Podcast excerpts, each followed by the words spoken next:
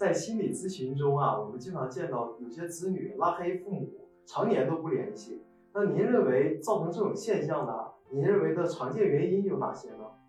哦，这个问题提的也是非常的好，这是呢这些年来啊逐步增多的一个现象，虽然长期存在啊。要知道，在各个文化体当中，我们中国的一个父母对孩子的爱，绝对是在全世界名列前茅的。因此呢，中国这个父母对子女不好，这个肯定是有的，但是他的一个百分比一定是在全世界排在后位的。任何一个社会都存在不合格的父母，中国不合格的父母的这个比例肯定是低的。你要到全世界去游历，很难看见还有比中国的父母对孩子倾注这么多爱的文化体的。那么现在呢，孩子拉黑父母、常年不联系的现象呢，是听得比较多的，比以前多的。那么造成这个现象的原因，从专业上看啊，造成这个现象啊，它的常见原因，我认为第一位的，是你这个孩子有成人多动症。一般来说，虽然各种统计数字有争议，但我取的这个平均数左右的数据是。青少年多动症大概有百分之五十左右的人会延续为成人多动症。成人多动症有几个很大的特点，会影响到孩子跟父母的关系。其中有一个特点就是感情冷漠，第二个特点呢就是记仇，放大过去的一些不好的东西。呃，这些孩子容易记住。父母对他做的一点小小的让他不满的东西，使劲的记住，而且不断的放大，并且真心实意的成为他跟父母拉黑啊呃断绝联系的理由。不过一般来说，这些跟父母拉黑的一个子女啊，多半都是父母给这些子女，呃，在经济上给的。比较多的，比一般父母呢做的更负责任的父母，反而容易导致他拉黑，因为他拿的钱多嘛，他就半年一年他就不怕没饭吃，呃，所以呢他就容易拉黑父母，特别是到国外去以后，这种现象啊比较常见。当然，并不是说成人多动症的人都拉黑父母，他也只是一小部分。但我们中国的话呢，这个成人多动症的数量还是非常庞大的，这是第一个原因。第二个原因就是无情性人格障碍。无情性人格障碍，他不讲感情的程度比成人多动症要高很多很多。呃，各项统计数字都支持。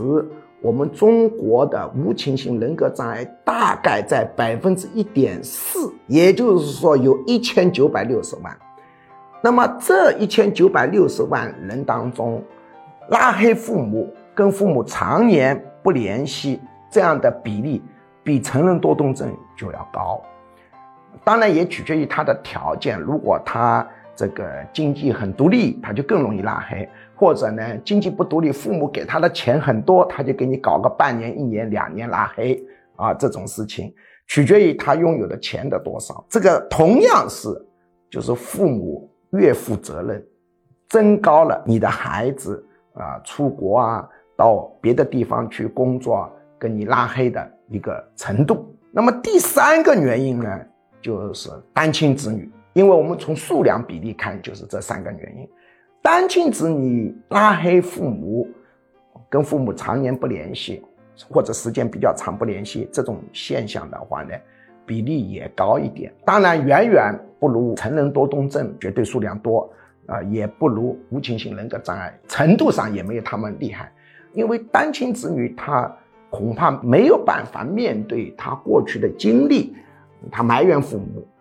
当然也是要有钱有实力，自己能独立，或者呢，呃，虽然是在读书期间、出国期间，呃，有很多钱，他就会，呃，拉黑父母。再排下来，第四位，我感觉可以排到了父母不合格，这个呢已经是很少了。所以一旦有人来跟我说，我的孩子出国了，在外地读书了，给我拉黑，常年不联系，时间非常的长，我们的一个脑子里反应排查，首先就考虑。他是不是成人多动症？如果不是成人多动症，结果就排查他是不是无情性人格障碍。那么再排查是不是单亲子女？当然，作为子女，他肯定很有理由的。无论是成人多动症还是无情性人格障碍，他都是大大放大父母的不足。而你了解下来，你会发现，恰恰这些人当中的父母，多数不是不合格。